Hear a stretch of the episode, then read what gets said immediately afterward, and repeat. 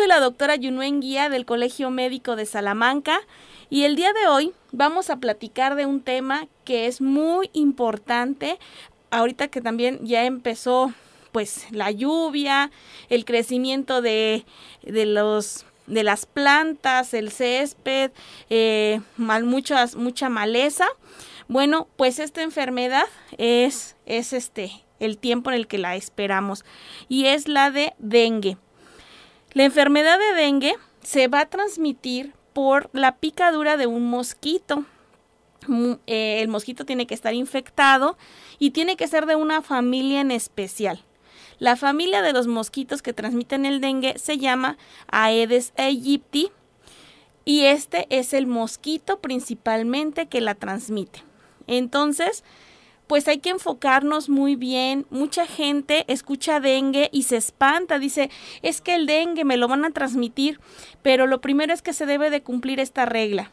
Tiene que haber un mosquito que sea Aedes aegypti.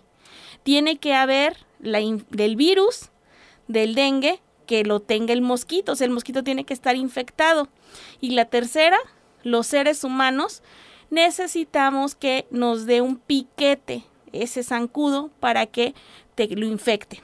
O sea que una persona con dengue no la transmite a otra persona. Nunca. Uno puede estar cuidando a un paciente con dengue y nunca me va a transmitir el, dengue, a menos que un zancudo le pique primero a esa persona y luego me pique a mí, entonces así te se transmite.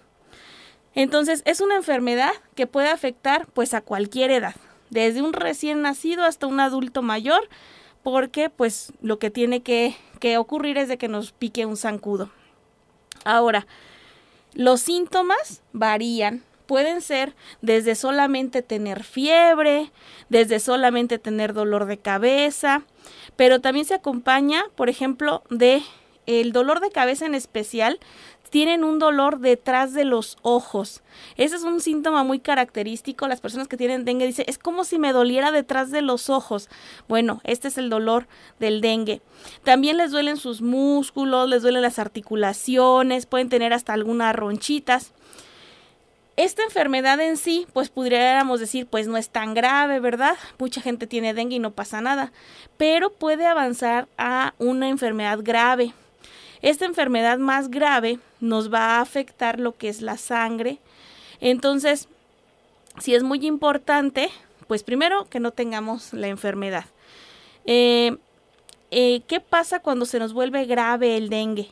Bueno, puede haber dificultad también para respirar, se pueden dañar nuestros órganos. Entonces, sí es muy importante que, este, que estemos muy al pendiente de los síntomas. Ahora, el dengue tiene un comportamiento estacionario. ¿Qué significa esto? Que la mayoría de los casos van a ocurrir durante la primera mitad del año en el sur y en el hemisferio norte la segunda mitad. ¿Esto por qué? Porque va a corresponder al tiempo de lluvia y calor. Entonces, a los mosquitos, estos que les acabo de decir que se llaman Aedes aegypti, les encanta el calorcito, les encanta la lluvia, porque ellos acuérdense que los zancudos se reproducen en el agua. Tienen una fase en la que el zancudo pone huevecillos, pero en el agua. Entonces, ahí es donde se, se va creciendo el zancudito y hasta que sale el zancudo ya, ya para volar del agua. Ahora, como les dije, este, este zancudito le gusta mucho aquí, en México, en toda América, le gusta porque pues, es calor, hay calorcito. Antes pensábamos, no, es que el dengue es más así como de la costa, allá en Acapulco, pues es donde está el, este, el sol y, el calor. Pero ahorita hemos visto que aquí en Guanajuato, eh, por este clima, también ya, se ha, ya ha viajado para acá el mosquito y también le gusta estar aquí en Guanajuato.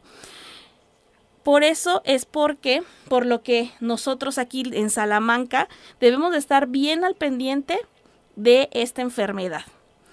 Bueno, como les he estado comentando ¿Qué, les interesa a ustedes, nuestros radioescuchas, conocer del dengue? Porque estoy segura que ya han escuchado de la enfermedad, tal vez algunos ya les haya dado dengue, tal vez otros se hayan dicho, ay, no, pues no sentí tan feo. Hay quienes dicen, yo me sentí muy mal y habrá personas que hayan fallecido por dengue. Pero recordando las cosas principales de esta enfermedad es, se transmite por la picadura de un zancudo infectado que es el Aedes aegypti. Existe cuatro tipos de virus de dengue. Estos virus, este, normalmente se están monitoreando. Una persona que tiene los síntomas, se le manda a hacer una prueba de sangre. Esa prueba nos dice si eso no es dengue. Y aparte, ahí en el laboratorio revisan qué tipo de dengue es. Lo común es que aquí en Guanajuato andemos con el dengue, el virus, el 1, el 2. el año pasado de repente vimos un 3, que es muy raro. Entonces hay que tener cuidado y cuando tengamos los síntomas hay que ir al médico. Ahora, este, el dengue se caracteriza por la fiebre. Acuérdense que uno de los principales síntomas va a ser la, la fiebre. Esta fiebre puede ser moderada, puede ser severa, pero se le agregan ciertos síntomas que son con los que empezamos, que es dolor de cabeza de, predominio detrás de los ojos. Aparte, dolor de los músculos, dolor de las articulaciones, dolor este, en todo el cuerpo, como si te hubieran golpeado, y algún sarpullido. Y como les dije, si se va a su parte grave esta enfermedad, pues podemos tener cosas, este, alteraciones en nuestra sangre, alteraciones para respirar y pues podemos morir por algún daño en nuestros órganos. Otra cosa interesante del dengue, no hay una medicina que si te la damos se muere el virus. No, el virus se, este, se va a autolimitar. Nuestro cuerpo lo, nos va a defender, pero el médico tiene que estar muy al pendiente que la enfermedad vaya por buen camino. Entonces puede ser que ustedes les digan, este, mira, vas a tomar paracetamol. Claro, el paracetamol para la fiebre, para que te quite un poquito el dolor que está contraindicado tomar cuando tenemos dengue es la aspirina, porque como les comenté, como la el problema va a ser a nivel también de la sangre, si ustedes toman aspirina como un medicamento, ay, pues para que se me quite la fiebre, se me quite el dolor, lo único que van a hacer es complicar la enfermedad del dengue. Entonces, muy interesante y muy importante no tomar aspirinas si yo puedo sospechar que tengo fiebre, dolor de cabeza detrás de los ojos y dolor en el cuerpo y fui o me picó zancudos en estos días. Tengan cuidado, muy seguramente puede ser dengue y entonces no es indicado tomar aspirinas. Y me gustaría ya platicar con ustedes un poquito más de este zancudo, porque ahí es donde está el secreto de cómo no eh, tener dengue. Acuérdense que si no está el zancudo, si no existe un zancudo, si no está infectado el zancudito, nadie podríamos tener dengue. O sea, porque les comenté desde el principio, para que haya la enfermedad, por fuerza me tiene que picar un zancudo. Que sea una Aedes aegypti, que mucha gente lo conoce como el zancudito que tiene las patitas pintadas de blanco con negro.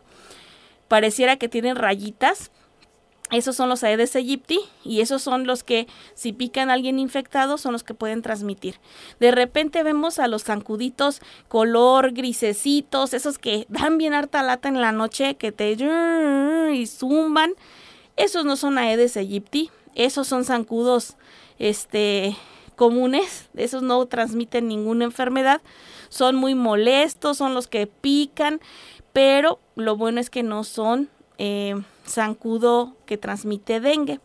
El que tenemos que tener más cuidado es este, este Aedes aegypti, que es el, que sí, si nos pica, puede estar infectado y puede traer dengue en, los, en, su, en su cuerpecito.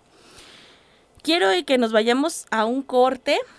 Este, no sin antes les quiero recordar a todos nuestros radioescuchas nuestro teléfono en cabina 464-690-9601, en WhatsApp 464-652-5000 y escuchen eh, también eh, pues Radio Esperanza 96.1 FM, sintonicen el programa y además también recuerden que en el canal de YouTube, en Radio Esperanza 961 FM, también pueden ver el video y estar al pendiente de todas estas recomendaciones aquí del Colegio Médico de Salamanca.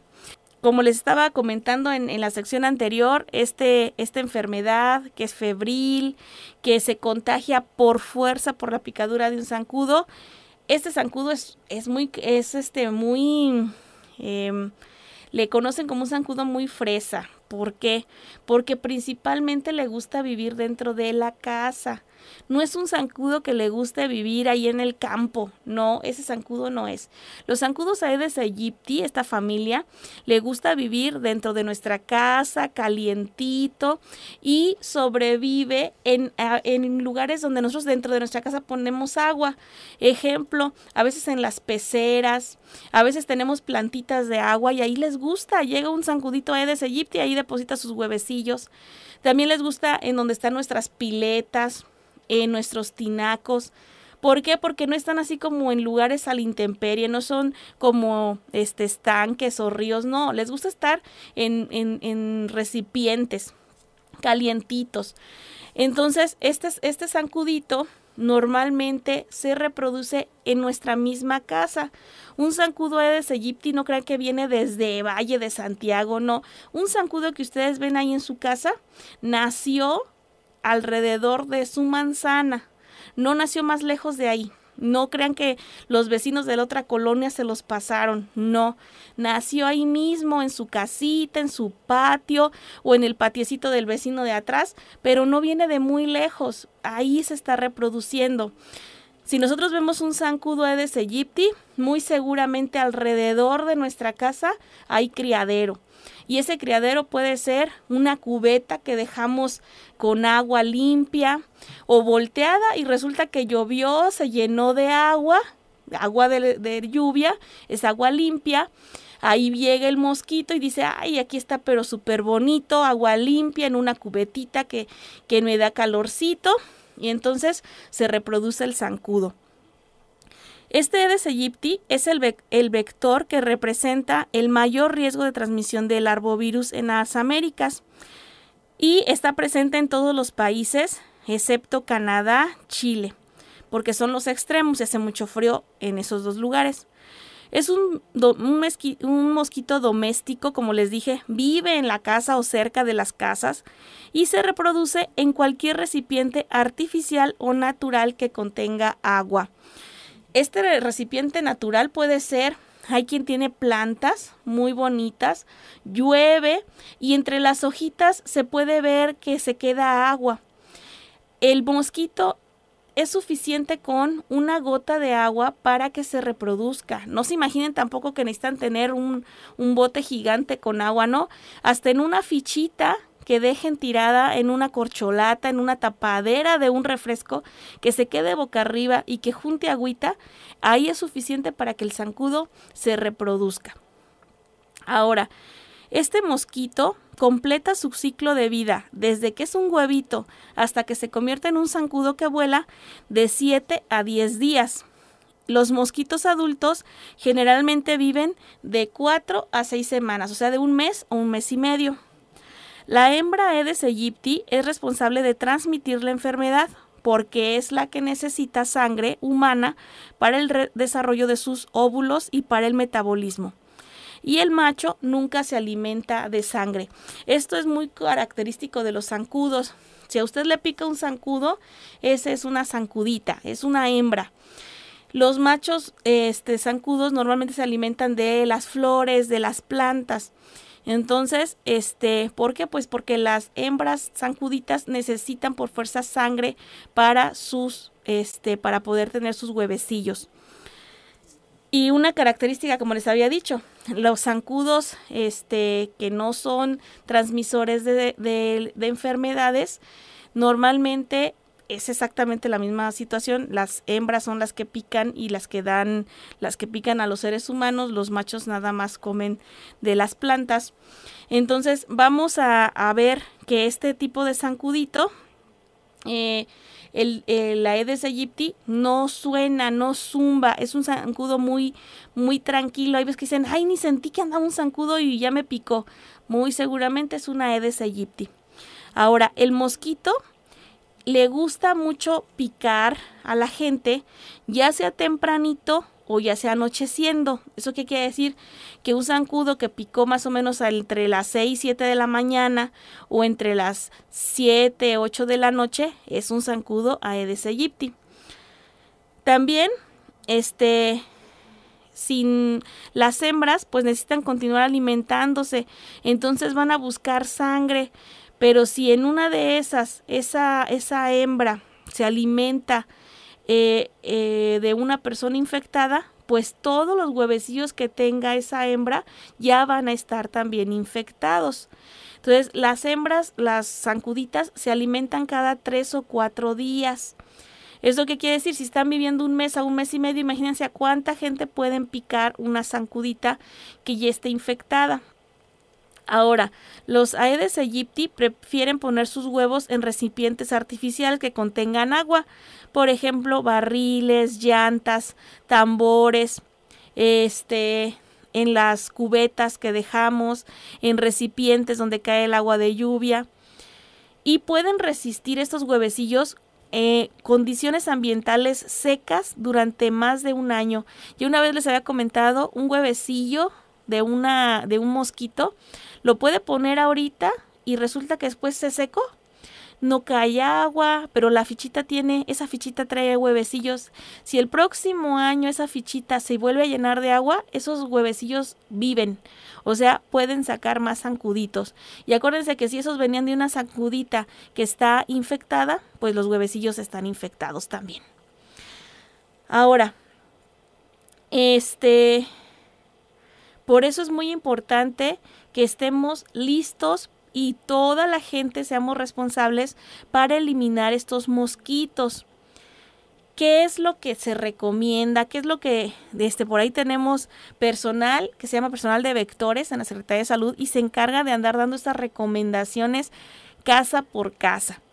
Y es que evitemos tener recipientes que recolecten agua al aire libre. Por ejemplo, ves que dejamos macetas, botellas, las cubetas, los, las charolas, a veces hasta de los animalitos, a veces le dejamos al perrito su charola y llega el agua de la lluvia y resulta que el perrito ni ya hasta ve ahí los maromeros ya no les toma ni agua, pero esos son zancuditos que andan listos para salir en 7 a 10 días. También hay que cubrir siempre bien nuestros depósitos de agua, que veamos y revisemos que nuestro tinaco está bien cerrado, que las piletas las tapamos, que no las dejemos así como descubiertas. Eh, también hay que procurar no tener basura y cacharros. ¿Cuántos de nosotros no tenemos en el patio? Ay, que quedó la bicicleta ya vieja, pues la arrumbamos. Ay, que le quité las llantas al carro y a lo mejor siempre sí sirven y, y ahí tenemos este cosas de tiliches que uno dice, a ver si me funcionan. Y lo único que van haciendo son montones de, de, cosas ahí que cuando llueve habrá lugarcitos donde puedan este, juntarse el agua y que ahí tengamos huevecillos de Aedes aegypti. Entonces, ¿qué es lo que recomiendan este, por parte de Secretaría de Salud? Quitarlos. Si son llantas que ya no sirven, bueno, pues hay que llevarlas al depósito de llantas. Si son cacharros, metales, muchísimas veces pasa gente en camionetas este comprándolo, pues hay que venderlo. Realmente no tiene caso tenerlas en nuestra casa y arriesgarnos a que tengamos un criadero de mosquitos y que al ratito andemos todos este, infectados hasta de dengue por haber tenido los cacharros ahí en la casa. Hay que descacharrizar, hay que quitar todos los criaderos que veamos en nuestro patio. Una de las acciones que llevábamos en, en Secretaría de Salud es el, el supervisar, el revisar nuestros patios y empezar a verlo desde empieza uno de derecha a izquierda y uno va viendo, a ver, esa esquinita, híjole, esa esquinita tiene una llanta, tiene una cubeta, tiene ahí, tengo ahí en esa esquina los cacharros. A veces uno mueve esos lugares y salen de zancudos por todos lados. Entonces, ese es un criadero. Ahí tenemos un criadero y decimos, ¿por qué habrá tanto zancudo? Bueno, pues hay mucho zancudo porque tenemos criaderos en nuestras casas. Y como les dije, esos zancudos no crecen en la colonia de al lado, ¿no? Ellos crecen en nuestra misma casita porque les gusta estar calientitos ahí donde está la gente. Entonces, pues nos toca a todos trabajar y participar en estas campañas de este de sacar todos esos recipientes que no tienen función en nuestros patios. Esa es una de las más importantes este encomiendas. Por ahí ustedes saben que Secretaría de Salud tiene todo un eslogan donde dice lava, lava, tapa, voltea y tira. Es más, yo he visto en los camiones, hay dibujitos donde está el zancudito del dengue y te dice lava, tapa, voltea y tira. Entonces, esta enfermedad del dengue es prevenible, pero si evitamos que se reproduzcan los zancudos. Otra cosa muy importante, ¿Cuántas veces no hemos escuchado? ¿En dónde reporto que, este, que fumiguen? Que en dónde reporto, pero todo esto no sirve. Las fumigaciones en sí funcionan dos o tres días. Matan al zancudo que está volando, pero imagínense esos zancudos cuántos huevecillos pusieron en esos cacharros que tenemos en la casa, en las plantas, en la basura pues se mueren dos, tres días y a los dos, tres días ya tenemos lleno otra vez de zancudos. El secreto está en que limpiemos, en que quitemos los criaderos, en que si enfrente de mi casa veo que hay un, un lugar donde se junta agua y se vuelve media limpia, pues ahí tengo que ir a hacer algo. De, ay, no, pues es que ahí tiran una llanta pues esa llanta hay que deshacernos de ella, llevarlas a algún lugar donde no la reciban, pero que no se acumule el agua ahí. Si no podemos hacer eso, muchos les, eh, se les ha comentado, hay que ponerle tierra o enterrar esas llantas en ese patio si lo quieren poner o algo, pero que no se le junte el agua, porque entonces pues se vuelve un criadero y ahí tenemos muchísimas cosas. Este, esta, esta estrategia está muy bien, la de lava, tapa, voltea y tira. Lava es lava los contenedores que almacenan agua, como los tinacos, las piletas, las cisternas, los bebederos. Tapa, que quiere decir que tapes todos los recipientes que almacenan agua. Voltea, hay que voltear los tambos, las macetas, las cubetas que acumulan agua. Y tira, Quiere decir, tira botellas, llantas, latas que ya no utilices porque solamente estás creando más criaderos. Estamos platicando de la enfermedad de dengue, una enfermedad que se presenta y que inicia principalmente ahorita en tiempo de calor y de lluvia, porque pues es el tiempo en el que se reproducen los mosquitos Aedes aegypti y son el principal vector, el zancudito que nos va a transmitir el dengue. Ya platicamos pues cómo, cómo es que este zancudito vive, qué es lo que le gusta, pero vamos a platicar ya un poquito más de lo que es la enfermedad, que es el dengue. El dengue tiene varias fases, la enfermedad de dengue. Tiene una fase febril y una fase crítica y una fase de recuperación. La enfermedad, eh, en la fase febril, normalmente es un paciente que empieza con una fiebre altísima, repentina, o sea, estaba yo bien y de repente empecé con fiebre y bien fuerte. Normalmente esta fase dura de 2 a 7 días y tiene en esta fase es en la que se acompaña de todas las demás molestias. Les duelen los músculos, les duelen las articulaciones, les duele la cabeza, sienten que los ojos hasta se les van a salir, eh, se sienten como golpeados y con una fiebre muy intensa. También se llega a presentar pequeñas manifestaciones en, en, la piel como manchitas rojas. Esas manchitas rojas se llaman petequias o moretoncitos también un poquito más grandes. Cuando, cuando se presentan todos estos síntomas, hay que ir al médico. Ahora, eh, normalmente esta etapa la vamos a pasar mientras no tengamos datos de alarma. Los datos de alarma que pudieran ser, si el exceso de la fiebre, yo necesito tomar suficiente agua, hidratarme.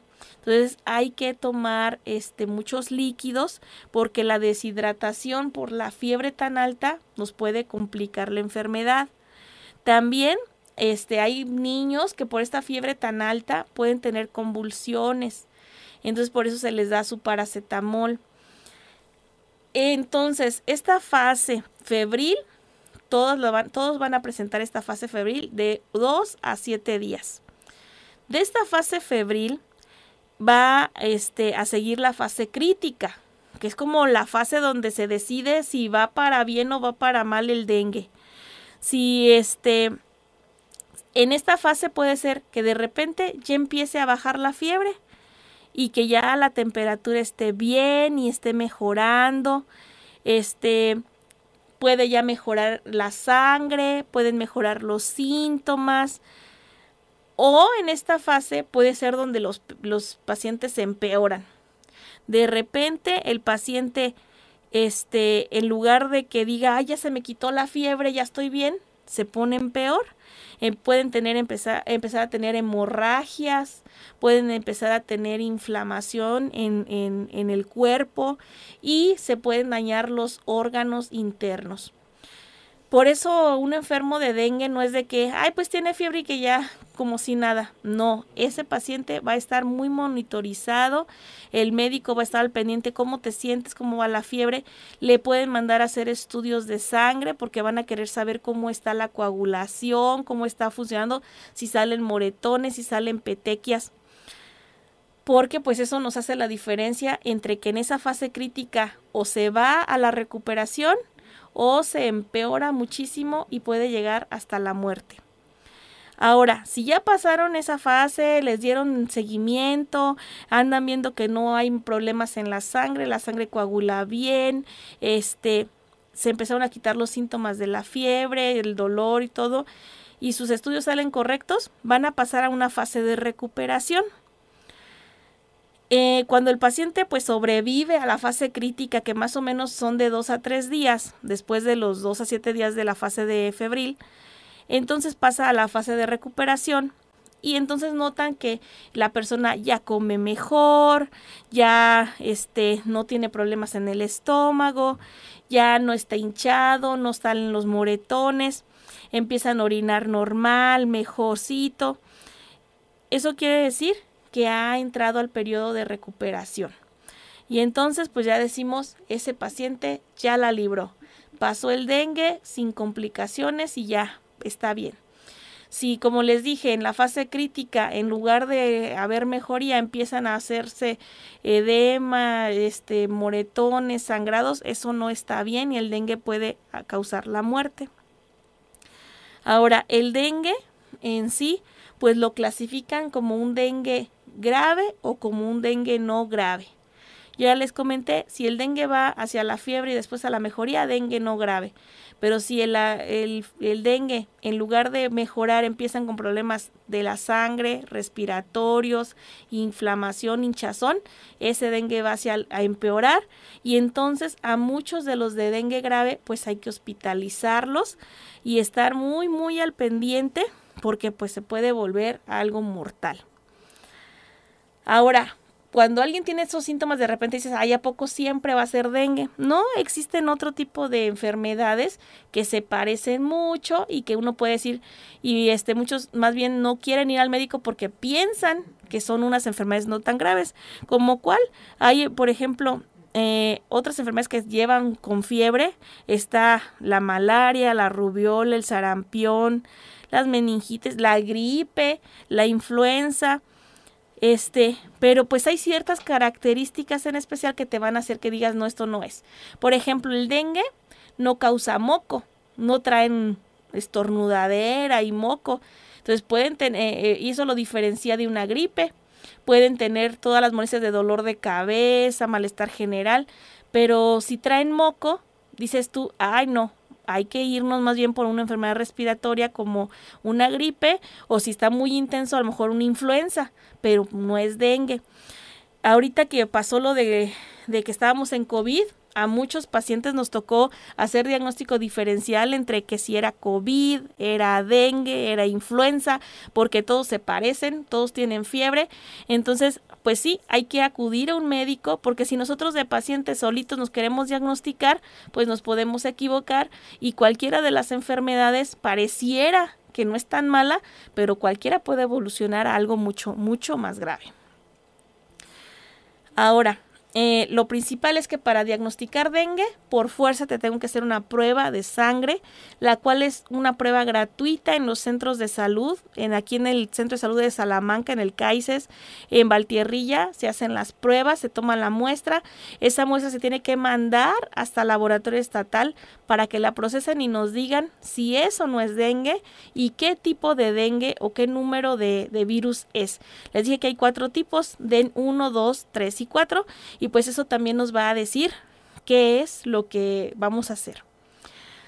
También pues tienen que ir al médico porque hay que tomar este, estudios de cómo está la coagulación de la sangre, cómo está la inflamación. Entonces sí es importante que acudan al doctor.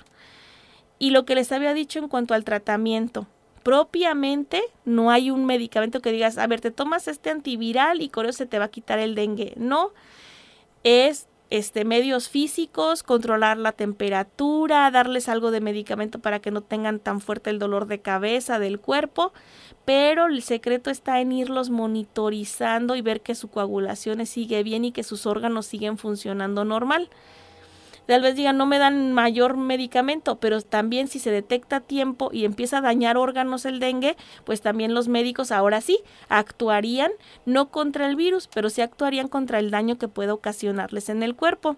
Entonces, eh, un dengue puede ser en su casa, pueden pasar sus días muy bien en la casa, recostados, descansando, con su paracetamol, con sus trapitos húmedos pero si se presenta algún dato de gravedad como las hemorragias, que no puedan respirar, que se hinchen, se tienen que ir a un hospital y ahí es donde se les va a dar toda la atención hasta que se salgan de ese problema. Entonces, ¿qué hacemos si tenemos síntomas de dengue? Fiebre, dolor de cabeza, malestar del cuerpo, como todos golpeados. Ir al médico, eh, estar vigilando que no vaya a tener una complicación, no automedicarnos y menos con aspirina, para evitar las hemorragias y no utilizar antibióticos. Recuerden que el dengue es un virus, no es una bacteria. Entonces así se tomen y eh, mucha gente me dice, es que debe unas ceftriaxonas, es que la ceftriaxona es un antibiótico y no le va a hacer absolutamente nada. Lo que es una gripe, una influenza, dengue son virus, Igual el COVID son virus, esos no les hacen ni cosquillas, aunque sea la mejor antibiótico como la ceftriaxona, no le hacen ni cosquillas a los virus. Entonces, no se automedique y no diga, ah, es que tengo esto, me voy a inyectar una ceftriaxona porque tengo fiebre, debe ser una infección. Sí, pero ¿por qué causa la infección? Si es un virus, no le va no le va a hacer nada. Entonces, es muy importante recordar para esta enfermedad que debemos de seguir las acciones preventivas, porque dengue se puede prevenir y es lava, tapa, voltea y tira. Eso lo tenemos que hacer en nuestra casa, lo tenemos que hacer todos los días a nuestro alrededor de nuestra casa. Inviten a sus vecinos. Si ustedes empiezan a notar que hay mucho zancudo, díganle al vecino, díganle a los compañeros de la colonia, aquí hay criaderos. Y si no quitamos a los criaderos, no vamos a acabar con los zancudos.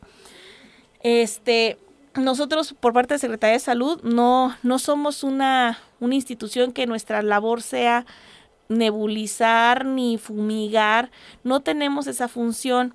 Trabajamos en equipo junto con presidencia para apoyar a que se limpien los, los criaderos, que se limpien los patios.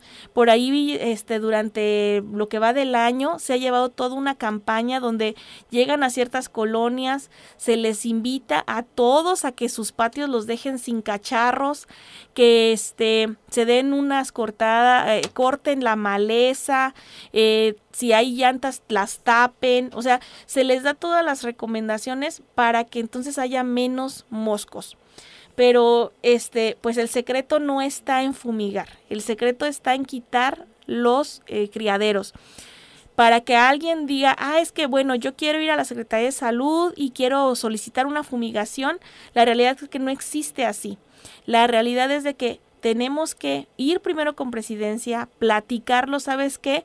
Hay mucho zancudo, eh, nuestra intención es que nos apoyes, pues no sé, mandándonos algún tipo de camión recolector que específicamente sea para, para cacharros, no para basura, porque no es lo mismo tirar la basura común, la que sale de diario en nuestra casa, que de los baños, de la cocina, a tirar los cacharros que a veces tenemos en las casas. Entonces, es en especial hablar con presidencia, decirle que nos interesa lo que es la limpieza de los cacharros en nuestras casas y pues se haga algún día una campaña para todos los de la colonia, sacan todos los cacharros, presidencia nos ayuda a recolectarlos y ya después que hayamos hecho todo este esto en nuestra en nuestra colonia, entonces sí, poder ver qué día este, por parte de Secretaría de Salud van a hacer el recorrido, tanto el personal de vectores, para, verificar que realmente nuestras casas ya quedaron sin criaderos y se puede implementar lo de la fumigación, que no se llama así, se llama nebulización. Este, y con eso, pues dar por concluido todo un trabajo y poder deshacernos de los zancudos que nos pueden contagiar de dengue. Entonces los invito a que todos ustedes primero limpiemos nuestra casa, eh, evitemos tener criaderos ahí en nuestras casas para que nuestra casa no sea el foco de infección de que de ahí es de donde salen tanto los zancudos. Bueno, pues muchísimas gracias a todos nuestros radioescuchas. Espero que haya servido y tengan este eh, todo este estas ganas de tener más limpia Salamanca, más limpia nuestra ciudad, evitar tener tantos mosquitos en Salamanca y así pues también no tener pacientes con dengue, porque como les dije, alguna una enfermedad que sí es muy dolorosa, que es este, pues sí, de esos dos a siete días te tumban en cama, pero que no sea mortal porque pues pudiera también ser un, un problema de salud.